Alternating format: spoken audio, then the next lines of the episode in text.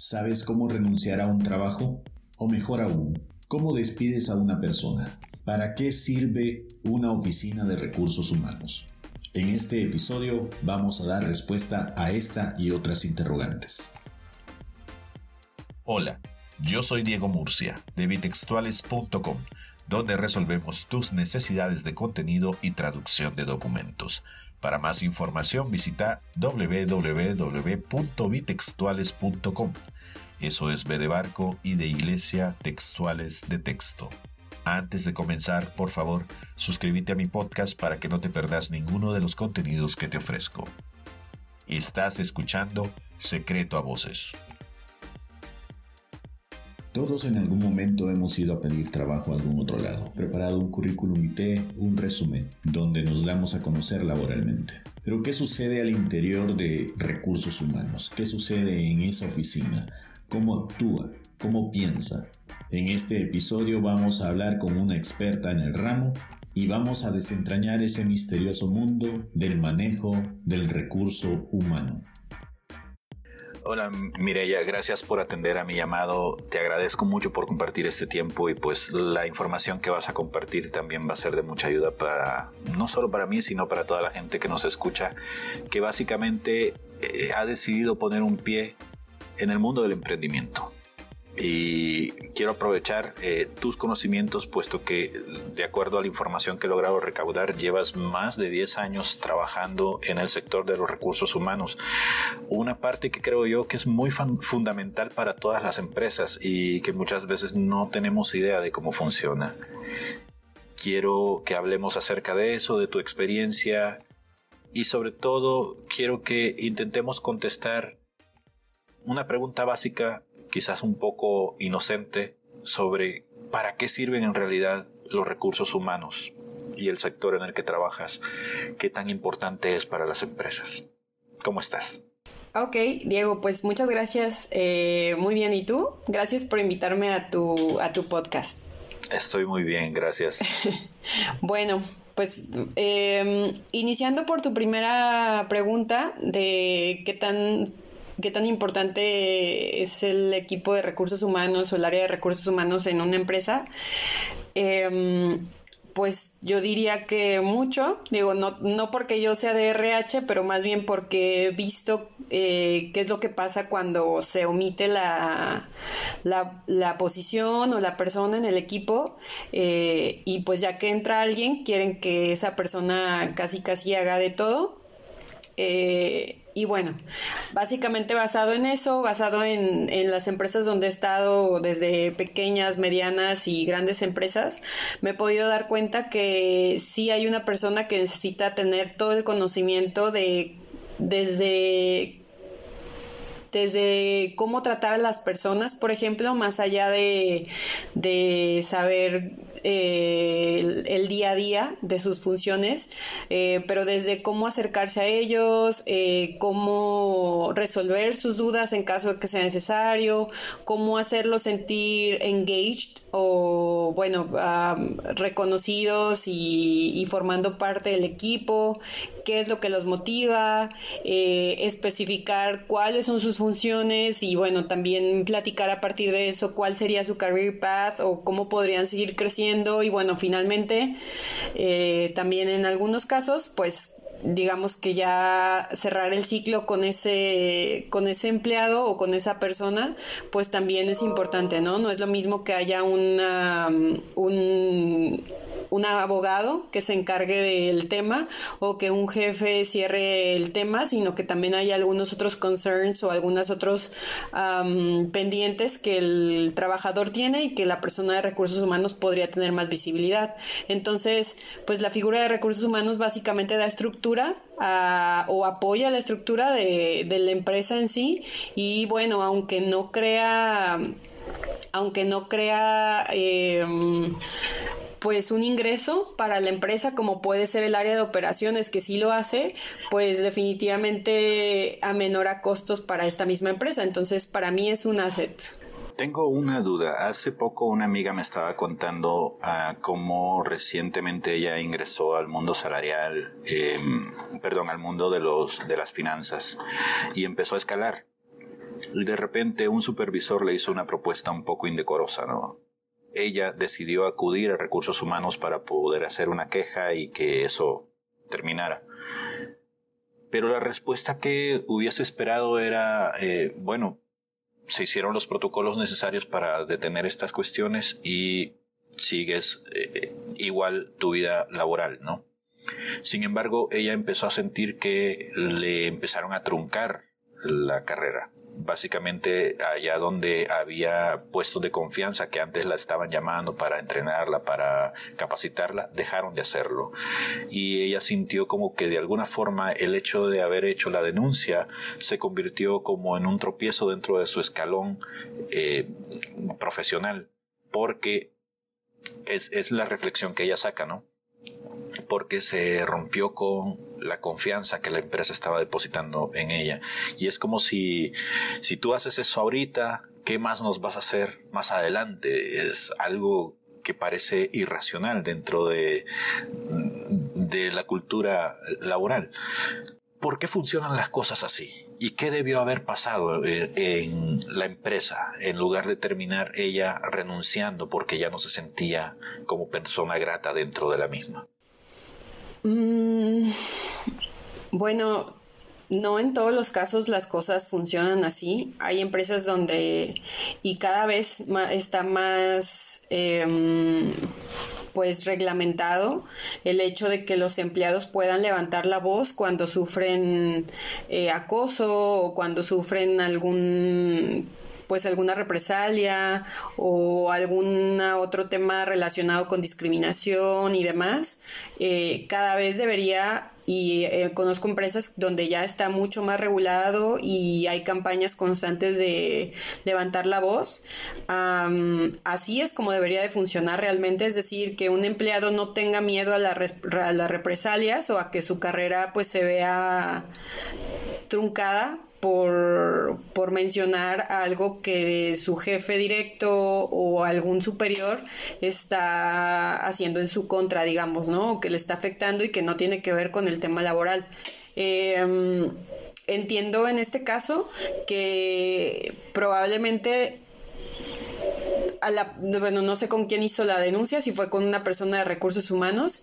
Eh, si ese fue el caso, eh, pues lo que pensaría es que la estructura en sí de la empresa en donde tu amiga está, pues probablemente no tiene los valores o la ética clara de acuerdo a, lo que debería de ser, ¿no?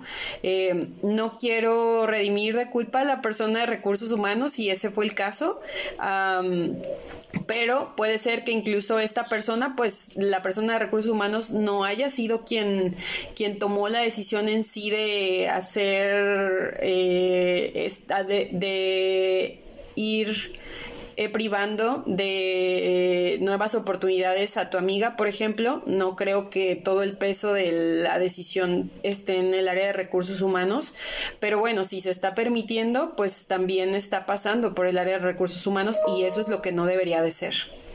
Entonces, en este caso, eh, lo que debería de ser normalmente es que una empresa respete la individualidad en sí eh, esté fundada en los valores, en el respeto, en la ética, en pues en temas de diversidad, e inclusión en general, eh, y pues que se valore a la persona por la calidad de su trabajo, más allá de cualquier otra cosa, ¿no? Así debería de ser, la denuncia debería de poder ser anónima, o sea, el empleado tendría que tener el derecho de decir anónimamente pues qué le pasó, justamente para tratar de proteger lo más posible eh, las consecuencias. Y bueno, en caso de que no pueda ser anónima, pues también que, que no haya represalias en contra del empleado, porque al final de cuentas, pues eh, es también un indicador si, si, es algo positivo o no la consecuencia a partir de la, de la denuncia, ¿no? De levantar la voz. Entonces, pues no sé, ahí son muchos focos rojos o muchos, eh, muchos indicadores en la empresa que tú me mencionas que sería a considerar, o sea, la estructura no me parecería sana en sí en la organización.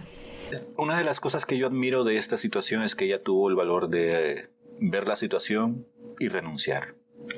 Yo he estado en compañías donde he durado durante mm, años esperando a que algo suceda para que las cosas mejoren y al final eh, al final he decidido no renunciar, ¿no? He conocido otros casos donde la gente también ha hecho lo mismo.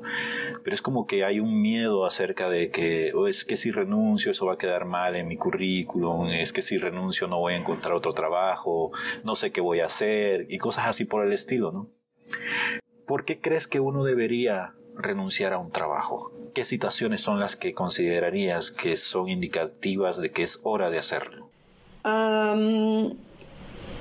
tomar cualquier decisión referente a, una, a la carrera profesional en lo individual me parece una decisión muy personal. O sea, puede ser desde eh, temas de crecimiento y bueno, también que la persona que está verificando qué tan viable es crecer eh, pues justamente ve qué oportunidades tiene o si le va a tomar mucho tiempo o no, o cómo funciona el path o el camino de crecimiento dentro de su carrera, ¿no? Eso por un lado.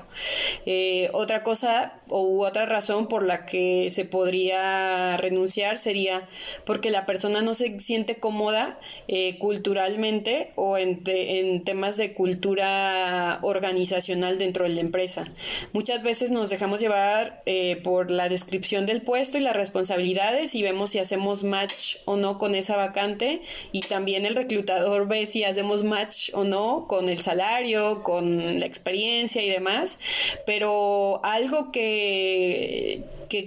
que prácticamente solo se verifica ya hasta que uno lo vive es si hace match o no con la cultura. ¿No? Que eso es parte del día a día, de la forma eh, de liderazgo dentro del trabajo, de los jefes, eh, justamente de la forma donde, eh, de la forma de pensar del jefe, que pues se descubre también más allá de una entrevista en el día a día. Entonces también esta me parece una razón muy válida.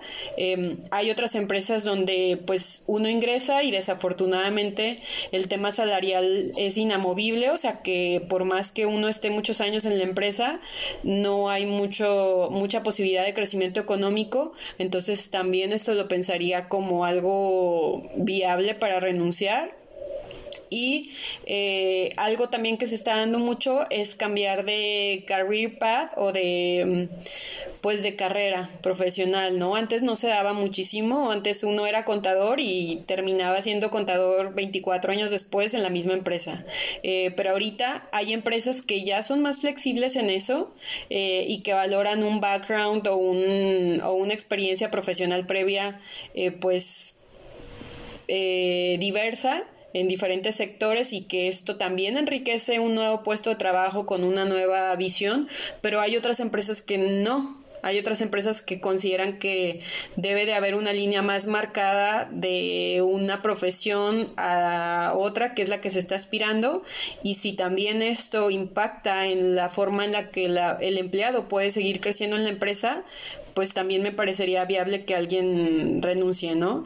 Y al final, como tú mencionas, no, bueno, no porque lo esté mencionando al final, pero sí eh, también para considerar, es el tema del, del, respeto en sí hacia la persona, o sea, qué tanto eh, qué tanto se ve apoyado o no por su jefe directo o por superiores eh, que están alrededor de sí, eh, qué tanto se está respetando o valorando su trabajo o sus aportes, eh, qué tanta colaboración hay en el equipo y demás, qué tanto se respeta la jornada laboral o las horas acordadas dentro del trabajo, las responsabilidades, o qué tanto se le pide que haga cosas extras y si no las hace, pues cómo se eh, cómo impacta, digamos, al trato en sí, directo, entre el jefe y el individuo. Entonces, todo eso me parece válido y creo que en sí cualquier razón que un empleado pueda considerar como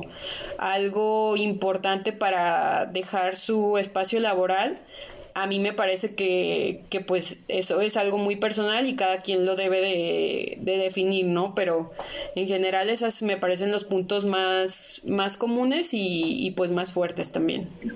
Pensando en que hay personas que nunca han renunciado de un empleo, como si tuvieras que darle como una cadena de procedimientos de qué es lo que hay que hacer, ¿cuáles serían estos pasos que hay que seguir? Ok, eh, bueno, si una persona está 100% segura que quiere renunciar, primero, bueno, pensaría, le sugeriría a esta persona que tenga clara su razón en sí, eh, porque bueno, al final, de nuevo, es un caso hipotético, hay personas que renuncian sin tener una oferta laboral, hay otros que renuncian ya porque están cansados de alguna situación específico, hay otros porque les ofrecieron un mejor trabajo y demás, pero toda, este, toda esta decisión y bueno, llevarla a, buen fin y al final eh, salir de la empresa, va a estar motivada por tener una, un motivo claro de por qué uno está dejando la empresa. Entonces, el primer paso sería tener súper clara la razón de por qué ya no quiero estar en esta empresa. ¿No? Eh, si la persona ya lo decidió, lo que yo sugiero que se haga en primer lugar es hablar con el jefe directo, porque bueno, a final de cuentas es a quien se le reporta eh, y es la persona con la que generalmente se convive día a día. Entonces, ya sea que sea una persona que está en el mismo lugar de trabajo, bueno, eh, ponerle un espacio de tiempo donde no haya ninguna interrupción o bueno, si es un jefe que está a distancia o vía remota, igualmente hablar con él como para pedirle una pequeña junta y exponerle cuál es la razón por la que está decidiendo esto, salirse de su trabajo. Eh, desde mi punto de vista, de nuevo, sería mostrar respeto a esta oportunidad que se le dio de eh, básicamente experimentar el día a día en esa empresa, de aportar, de aprender y demás. Y bueno, también desde mi punto de vista sería pues agradecer básicamente por ese marco de tiempo o por ese espacio de tiempo, por esa convivencia, por el apoyo o por lo que, bueno, si hay alguna otra razón que uno desea agregar. Finalmente, eh, generalmente depende de cada, de cada país en Latinoamérica, em, pero bueno, también dejar un espacio de tiempo eh, para que la persona a partir de que comunica su decisión de renuncia, pues pueda dejar el lugar de trabajo. El tiempo donde deja, eh, donde, donde sí, donde deja la persona para eh, renunciar y bueno, que finalmente ya sea su último día laboral, depende de cada uno. Hay algunos países donde está más regulado que en otros. Eh, y bueno, puede ser desde, hay personas que lo hacen al día siguiente de que comunican su decisión de renuncia, hay algunas que generalmente dan dos semanas de, pues, de tiempo, que a mí me parece decente, porque se hace el desengagement o se hace como la mm, revisión de las tareas que esta persona va a dejar, si tiene algún proyecto o algún trabajo en curso, con quién lo va a dejar, eh, y bueno, también da tiempo a, justamente al área de recursos humanos, si se va a reemplazar a esta persona, pues de empezar la búsqueda para cubrir la posición, ¿no? Entonces, de nuevo, depende de cada persona. Para mí dos semanas me parece lo más eh, decente, pero hay algunas otras que deciden dar incluso un mes, hay algunas que dan una semana, eh, varía. Después de hablar con el jefe directo, eh, generalmente se hace el acercamiento ahora sí con el área de recursos humanos, que ya es quien hace el trámite más formal, donde, bueno, ya hay, hay algunos lugares, algunas empresas eh, pues más grandes, donde ya hay un formato específico de qué es lo que tiene que decir la carta o alguna información detallada. Hay algunos otros donde no es necesario un formato de la empresa, sino que eh, solamente le piden el formato a la persona comunicando el último día laboral. Y bueno, a partir de eso y a partir de que ya se hace la firma del documento, pues básicamente la idea es ir dejando todos los pendientes en orden, pues para que el último día de trabajo eh, la persona ya pueda irse sin, pues sin ningún contratiempo y recibir ese último día el el, pago corresponde a los servicios prestados. Muy bien. Y si estuvieras del lado del, del mm, encargado de la empresa, ¿cómo haces para comunicarle a una persona que ya no es necesario sus servicios? Diego, eso creo que depende porque tendría que analizar primero eh, si yo fuera la persona que va a comunicar esta información, preguntaría o verificaría eh, cuál es la razón por la que ya no es necesario el servicio del empleado.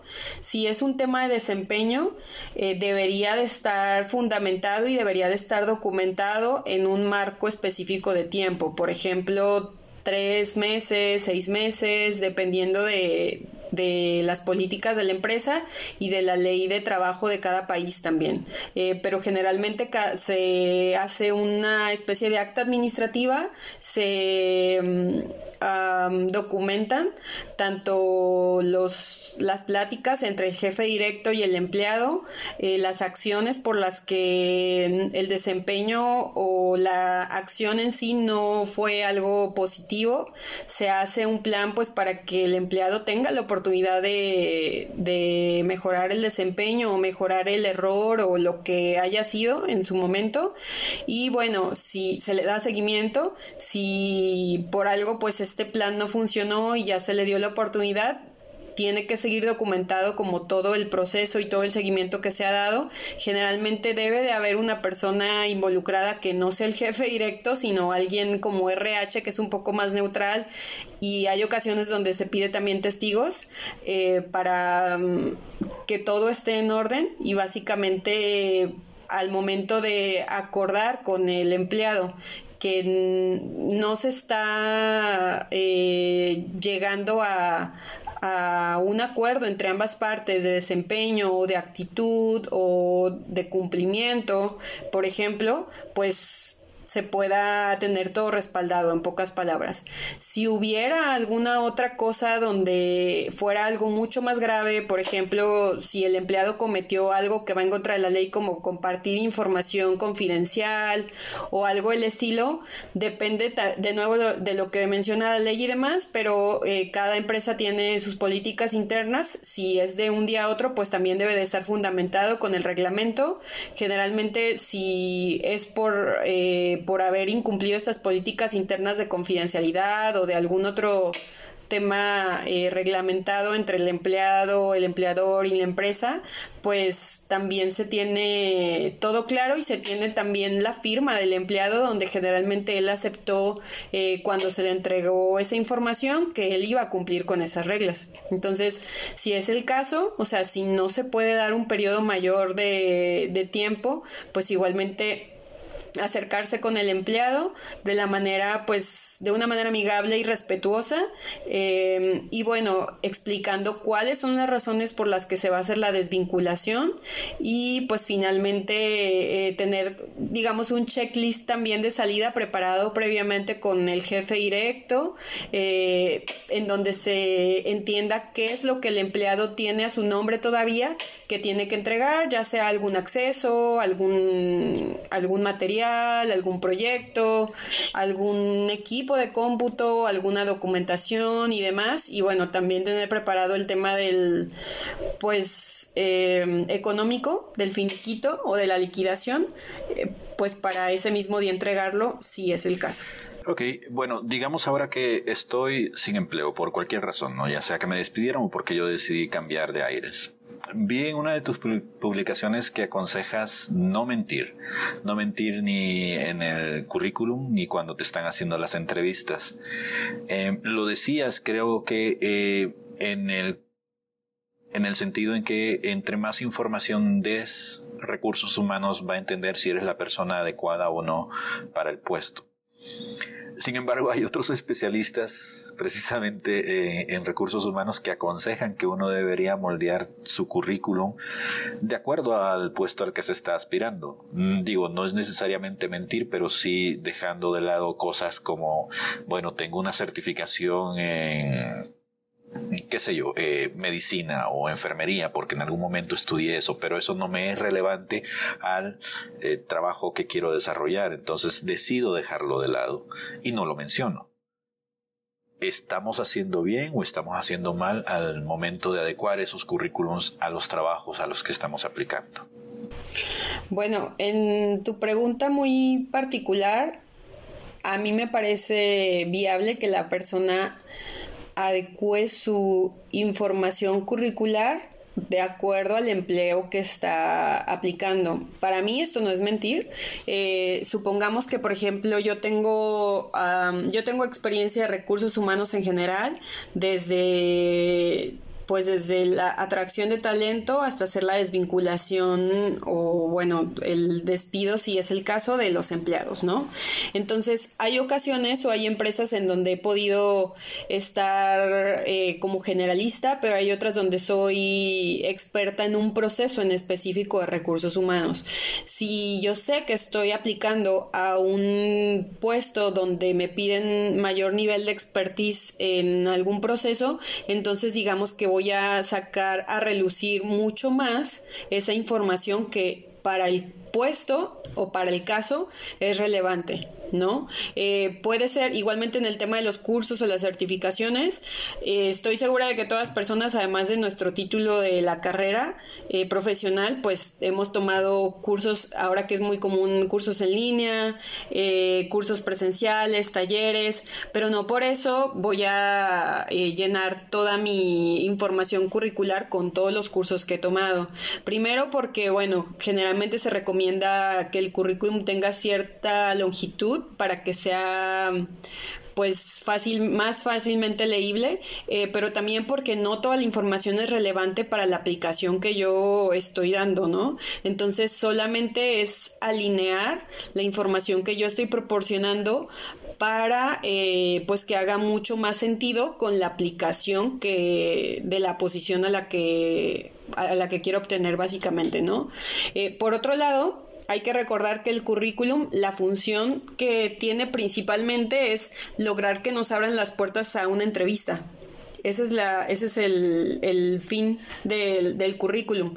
Una vez que nosotros tenemos la posibilidad de tener una entrevista, así como lo sabemos, pues el entrevistador puede, eh, tiene digamos el micrófono para preguntarnos o para plantearnos cualquier duda donde ahora sí tenemos mucha mayor posibilidad de extender a lo mejor lo que decimos a comparación de lo que ponemos en, el papel, ¿no? Igualmente, así como lo, lo en el currículum, si es necesario eh, resaltar ciertos puntos porque van de acuerdo a la vacante a la que estoy aplicando, pues es lo que generalmente se, se menciona durante la entrevista y justificar a partir de ahí eh, qué experiencia tengo qué habilidades o logros he desarrollado a partir de los cuales pues yo merezco esa posición en la que apliqué. Eh, o sea, todo tiene que estar alineado y unificado básicamente de acuerdo a lo que nosotros queremos lograr, ¿no? A esa posición que estamos aplicando. ¿Cuál es la extensión ideal que crees que debería tener una hoja de resumen laboral? Bueno, para Latinoamérica generalmente se acostumbra máximo dos hojas. Em, hay algunas personas que agregan más. Yo entiendo que es yo entiendo que todos queremos agregar toda la información que hemos vivido y, y, bueno, aquí es importante mencionar que el hecho de no ponerlo en el currículum no quiere decir que vaya a quedar en el olvido, ¿no? O sea, de nuevo, la idea de redactar un documento eh, como un currículum o una hoja de vida, básicamente es para abrirnos la puerta para esa posición que estamos buscando, pero bueno, ya en la entrevista podremos explayarnos un poco más. Hay diferentes tipos de currículums hay eh, los currículums más tradicionales donde, bueno, se empieza como por el, em, por el puesto, la empresa, el tiempo donde estuvo la persona, también se ponen responsabilidades o, logros, eh, y hay otros que se llama currículum funcional, donde, bueno, ya se, se establece la historia laboral más enfocada al tema de, logros precisamente o de habilidades a comparación de un currículum tradicional. Entonces, esto también puede impactar en la longitud del documento.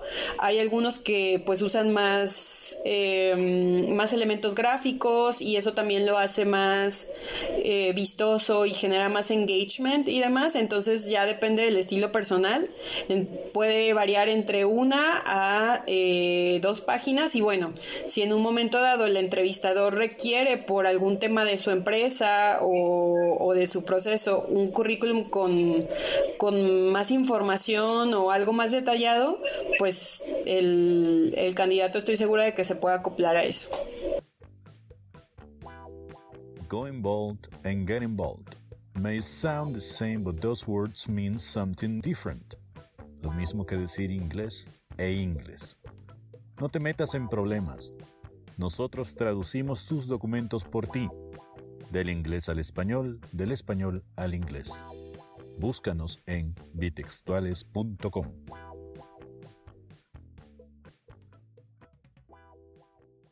¿Por qué debo pedir un, un, aumento de salario y cuándo es un buen momento para hacerlo? Bueno, yo de nuevo, así como el tema de la renuncia, creo que pedir un aumento es algo muy personal. o sea, no es el, el por qué, lo veo más como una motivación y no como, no como una obligación. Eh, en cuanto al momento, pues varía, depende de la, no hay una regla establecida en sí, si esa es eh, la pregunta, no hay una regla establecida. Depende también del tipo de empresa o de la cultura y las políticas internas de la empresa. Hay algunas empresas que anualmente hacen un pequeño incremento por la inflación eh, de la moneda y demás, pero bueno, no es un aumento, ¿no? Solamente es un ajuste que prácticamente es nada más para, pues, para que podamos seguir trabajando tranquilos. Sin embargo, eh, lo que yo considero ya muy específico sería si el empleado se da cuenta de que desde que la fecha, desde la fecha que ingresó a la fecha actual han cambiado sus funciones, ha incrementado su, su nivel de trabajo, o su carga de trabajo o sus responsabilidades, a lo mejor ha aportado más valor a su puesto y a su empresa. Creo que eso es algo pues importante para valorarlo eh, en lo individual y de esta forma ya con estos argumentos, con resultados, con acciones, con ya sea con valor agregado o eh, con retorno inversión que la misma misma persona está agregando a su empresa o a su puesto, es un argumento fuerte para poder pedir un, pues, un aumento salarial. ¿Cómo se lleva a cabo esta conversación? bueno, lo que sugeriría sería primero conocer la política interna de la empresa, como te mencioné, varía. Hay empresas que están muy estructuradas. Eh, hay empresas donde, bueno, me ha tocado estar que tienen presencia a nivel global y que un incremento salarial varía dependiendo del nivel de seniority de la posición, que varía también dependiendo de el tiempo que la persona tiene en la empresa o en la posición, que justamente estando estructuradas, pues la empresa tiene un presupuesto ya establecido para un equipo de trabajo, para un headcount o, o para pues para el número de empleados y demás, y eso lo hace pues más difícil, ¿no? Eh, hay empresas como startups o empresas un poco entre pequeñas y medianas que son un poquito más flexibles y que depende más de los, de los logros. Entonces, a partir de que el empleado conozca claramente cómo funcionan las reglas eh, del juego dentro de su empresa, cómo funciona la cultura y bueno, también conozca un poco a su, a su jefe directo, eh, yo sugeriría que esta misma información sirva para evaluar la mejor forma de acercarse a, su jefe directo y solicitar un aumento.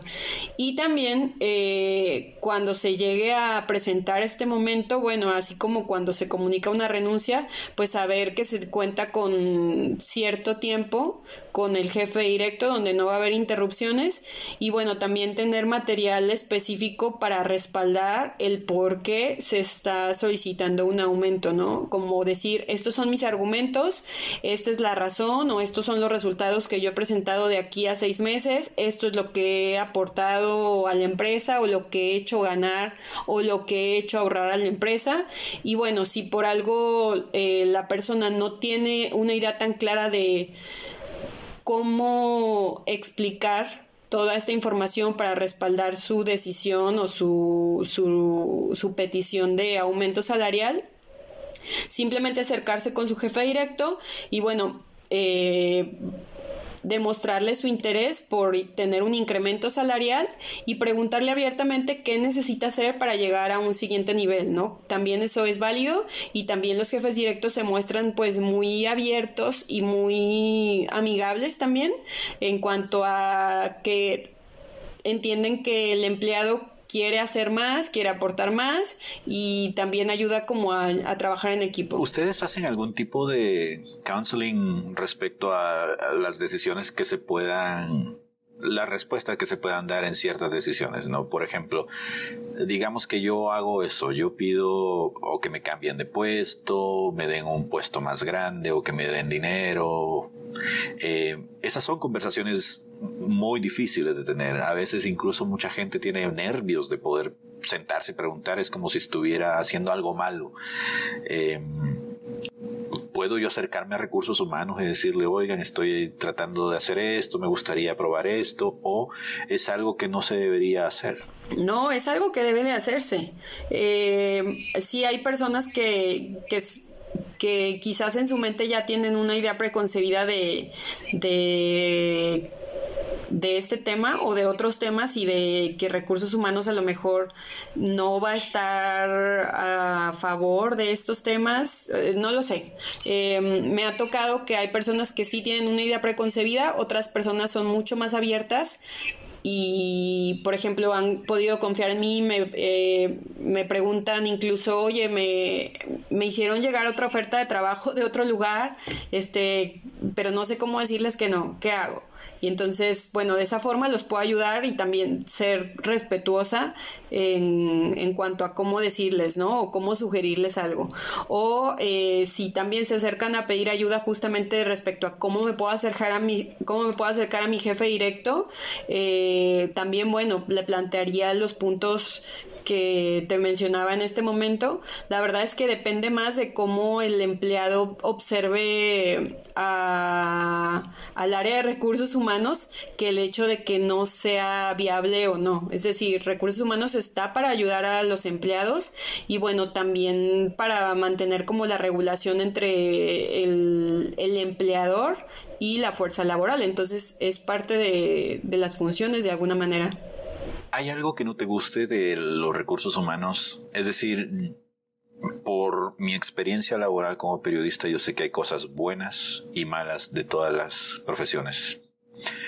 Experiencias buenas del periodismo es que puedes ayudar a mucha gente con las investigaciones que haces. Se pueden resolver cosas, se pueden hacer, eh, se pueden llevar a cabo acciones. Pero también tenemos una fama, la fama de que somos chismosos y eso es algo que por mucho bien que nosotros hagamos no nos lo quitamos de encima. Hay gente que dice que nada más informamos lo malo. Muchas veces lo malo tiene que ser informado para poder hacer que cosas cambien. En tu caso, ¿hay algo malo que no te guste del mundo de los recursos humanos? Pues eh, sí, algo que no me encanta mucho es que justamente el área de recursos humanos pues no se puede poner de un lado ni de otro lado, es decir, eh, la idea es que el área de recursos humanos sea neutral. Hay ocasiones donde el, el el dueño de la empresa o digamos que la parte de liderazgo de una empresa tiene una idea y el área de recursos humanos trata de explicar las razones de otra idea fundamentada de por qué debería de ser positivo, pros y contras y demás. Y bueno, al final, pues recursos humanos desafortunadamente no es como que tome la decisión, es más bien el intermediario y lo comunica. ¿no? Entonces, el hecho de mm, precisamente no tomar ninguna postura o tomar una postura neutral cuando al final probablemente no siempre se esté de acuerdo con las ideas eh, del equipo de liderazgo de la empresa o las ideas del, del área directiva o de las políticas, pues al final no es como que sea disfrutable 100%, en especial porque el área de recursos humanos pues es un empleado también, ¿no? O sea, también vivimos esas mismas políticas y también vivimos esas mismas ideas con las que sabemos que tiene el equipo de liderazgo, entonces pues es como una especie de... Ser testigo, pero estar detrás de una vitrina y no poder hacer nada. Entonces a veces creo que eh, puede ser algo positivo, pero eh, muchas otras veces pues no siempre dependiendo de las ideas y de cómo chocan o no, o cómo empatan o no, pues con la persona que está dentro del área de recursos humanos. Eso, eso es lo que no disfruto. Entiendo. Ya para ir finalizando, me gustaría si pudieras dentro de estos 10 años de experiencia que tienes en el manejo de personal, si me pudieras decir cómo ves la evolución que ha tenido tu carrera y cómo crees que vaya a estar dentro de los siguientes 5 o 10 años. Digo, el manejo de personal no es lo mismo ahora que lo fue en el 2000 o en los 90. Hemos evolucionado, ahora hay mucho... Mm, eh, sobre todo hay mucho entrenamiento, por ejemplo, para tratar de mejor manera a los hombres y a las mujeres. Igualdades de género, igualdades de salario y cosas así por el estilo ahora son temas que se toman en consideración. Antes no era así.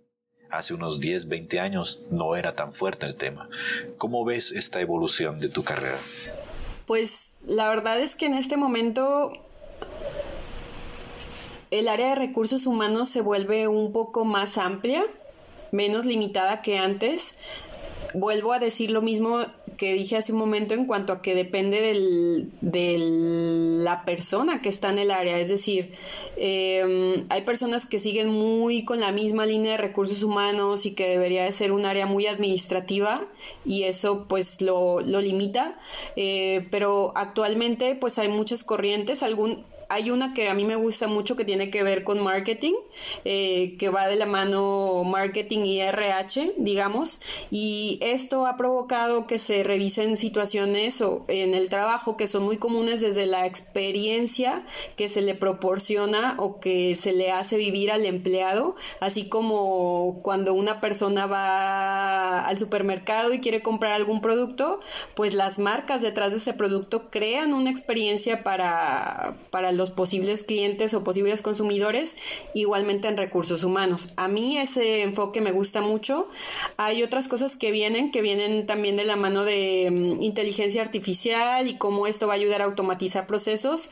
Definitivamente sí, a, menor a la carga de recursos humanos por un lado, sin embargo esto no va a reemplazar, o sea, no puede reemplazar eh, el hecho de que un software vaya a revisar eh, un currículum de manera automatizada y verificar palabras clave si existen o no y por lo tanto hacer un filtro a comparación de si el ojo humano observa ese mismo currículum y cambia el enfoque o el approach para hacer las preguntas y entender la historia profesional del empleado, ¿no? Es algo que una máquina no podría hacer.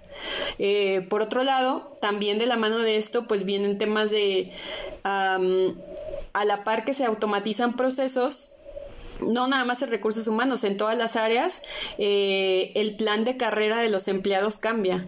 Eh, ahora las habilidades se tienen que desarrollar pues a un mayor nivel, eh, se tiene que enfocar a lo mejor en habilidades blandas, en mejorar estrategia, en mejorar análisis y que estos mismos empleados que a lo mejor hacían trabajos mucho más manuales o repetitivos ahora sean capaces de con sus ideas aportar valor a la empresa de distinta forma. Entonces también esto lleva a que el área de recursos humanos sea más creativo en la forma en la que va a ayudar a desarrollar un plan de carrera eh, de cualquier empleado dentro de una empresa y precisamente basado en eso hay otros puestos de recursos humanos que se empiezan a, a crear, ¿no? Ahora pues hay especialistas Em, en el área de, em, de, planeación de la fuerza laboral. Ahora hay especialistas en el tema de engagement, como te mencionaba, ¿no? O sea, en qué motiva al empleado o cómo lo mantenemos eh, productivo, por ejemplo. O eh, ahora hay especialistas, y bueno, eh, ahora también estoy un poco en eso, en el tema de coaching de carrera. O sea, si quiero cambiar de un área de trabajo a otra, ¿cómo le hago? ¿Cuál es el plan que tengo que seguir para ir de AVE. Entonces, todas esas nuevas vertientes y oportunidades que se están viendo en un mundo global también estén impactando a recursos humanos y a mí se me hace súper padre porque, bueno, muy emocionante porque han, están flexibilizando al área en sí, ya no es algo administrativo o algo transaccional, sino es más un proceso ongoing. Eso está muy bien. ya te agradezco por tu tiempo, gracias por compartir todos estos conocimientos. ¿Cuáles son las redes sociales donde la gente te puede buscar, pedir un consejo, buscar una amistad? Cosas así por el estilo. Ay, Diego, pues muchas gracias por la invitación. Me dio mucho gusto platicar contigo y bueno, con todas las personas que, que escuchan tu podcast. Generalmente estoy súper activa en LinkedIn. Eh, ya no puedo agregar gente, pero, pero bueno, pueden, pueden seguirme y voy a estar publicando. De hecho, voy a tratar de empezar a crear más contenido de videos y demás dentro de esa misma plataforma probablemente. Y bueno, también estoy en Instagram eh, con mi nombre, Mire bajo negrete y pues ahí me pueden buscar y de todas formas estamos en contacto. Te agradezco por tu tiempo. Un saludo y un abrazo. Gracias, igualmente abrazos. Feliz día. Si te gustó este contenido, te invito a que visites bitextuales.com. Ahí encontrarás más información relacionada con el mundo editorial y de la traducción en formato online y podcast. También te invito a darte una vuelta por la sección del sitio sobre recomendaciones tecnológicas, donde te doy a conocer accesorios que yo he utilizado en mi vida periodística y que me han ayudado a convertirme en un profesional de la escritura más productivo. Te prometo que mis recomendaciones te ahorrarán dinero y dolores de cabeza. Por cierto que si deseas comprar alguno de estos aparatos, usa los links que he depositado en medio de los textos y con ello me ayudarás a generar una entrada para seguir produciendo más contenidos como este. Esto no representa ningún costo extra para vos durante tu compra. Antes de partir te informo que ya está disponible el primer capítulo del podbook Crónicas de Nada. Este es un audiolibro que hemos preparado la creadora de contenidos Joana Sánchez, autora del blog Antes de Ahora y yo, para tu disfrute. En este podcast podrás escuchar relatos de nuestra autoría en los que hablamos sobre la vida y otras miserias de la experiencia humana. A partir de esta semana recibirás un nuevo episodio cada lunes. La primera temporada tendrá 10 capítulos. Esperamos tus comentarios en Twitter en arroba crónicas nada y en Facebook en crónicas de nada. Si quieres ponerte en contacto conmigo, podés escribirme a demurcia.bitextuales.com. Volvamos a encontrarnos en el siguiente capítulo. Suerte.